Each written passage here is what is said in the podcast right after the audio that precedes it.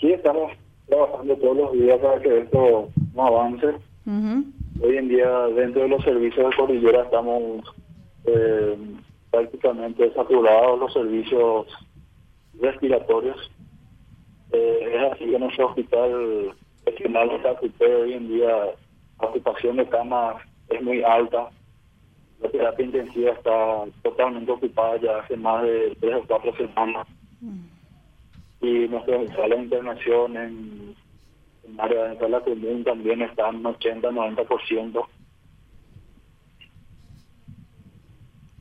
Qué bárbaro. ¿Y esos son todos enfermos eh, por COVID, doctor? Así es.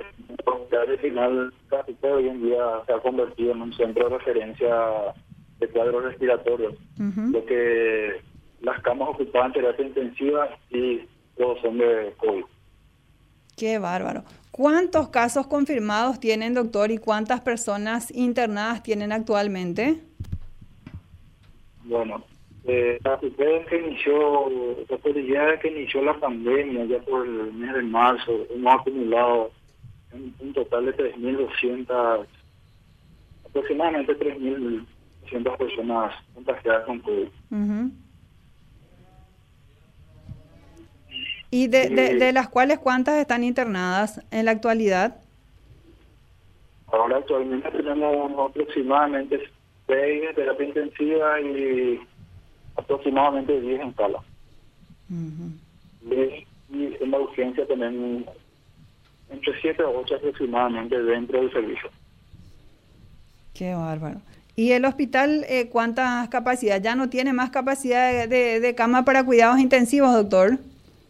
No, bueno, ya nosotros estamos saturados y hoy en día estamos derivando los pacientes ya a nivel central. Inclusive están llegando estos pacientes, ya están llegando a utilizar la cama de terapia intensiva del sector privado.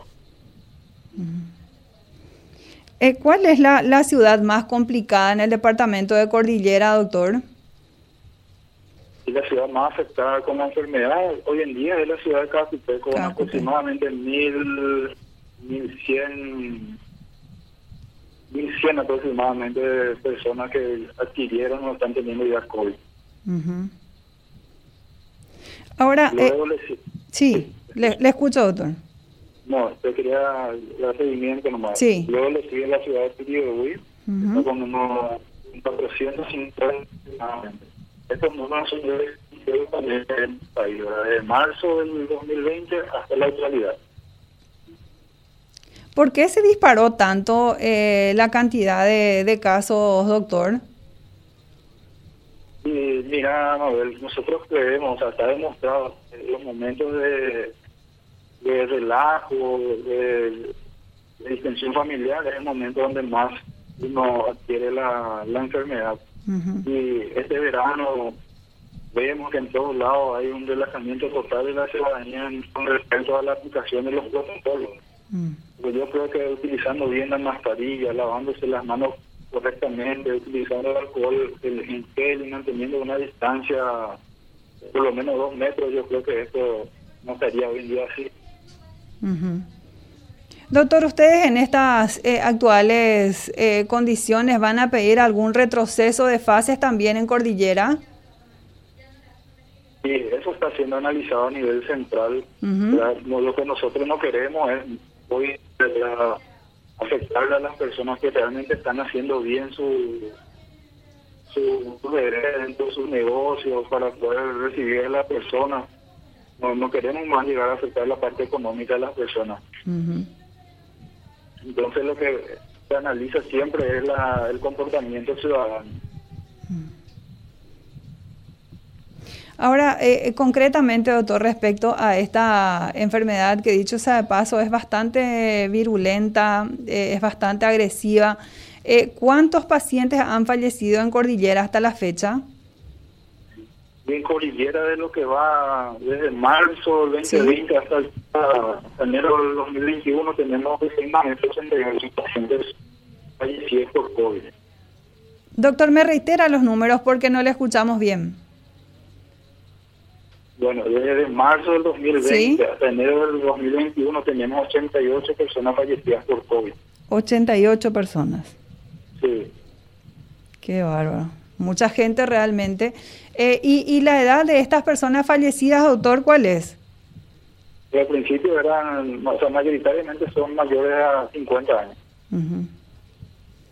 Mayores a 60. Ese es el grupo etario más afectado dentro del departamento.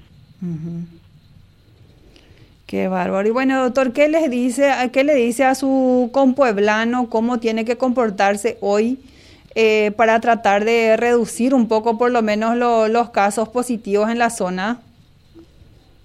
Exhortar siempre a cumplir los protocolos vigentes del Ministerio de Salud. El lavado correcto de manos, utilizar, utilizar el alcohol en gel, eh, eh, luego mantener una distancia social más o menos de dos metros. Yo creo que cumpliendo bien esos eh, esos protocolos, esos dicen hoy en día vamos a estar reduciendo bastante el, los casos de COVID y evitar los lugares donde se, están realizando aglomeraciones y lugares cerrados. Y recomendar a las personas que presentan síntomas respiratorios que queden en la casa para que puedan cumplir ahí su cuarentena. Dependemos mucho también de ellos. Tal cual. ojalá que la gente cumpla, doctor, teniendo en cuenta que estamos realmente en un momento bastante delicado eh, de la pandemia y más todavía en esa zona donde ustedes prácticamente ya están eh, sin cama para terapia intensiva. Ahora, eh, respecto también a, a, las personas que van enfermando, también en su mayoría, los que están en su casa, eh, ¿Qué reporte tienen de esas personas que finalmente cumplen o no también con ese aislamiento que tienen que tener, doctor? Sí, bueno, generalmente las personas que ya tienen su aislado, un 80, 90% de su, su cuarentena dentro del, domicilio.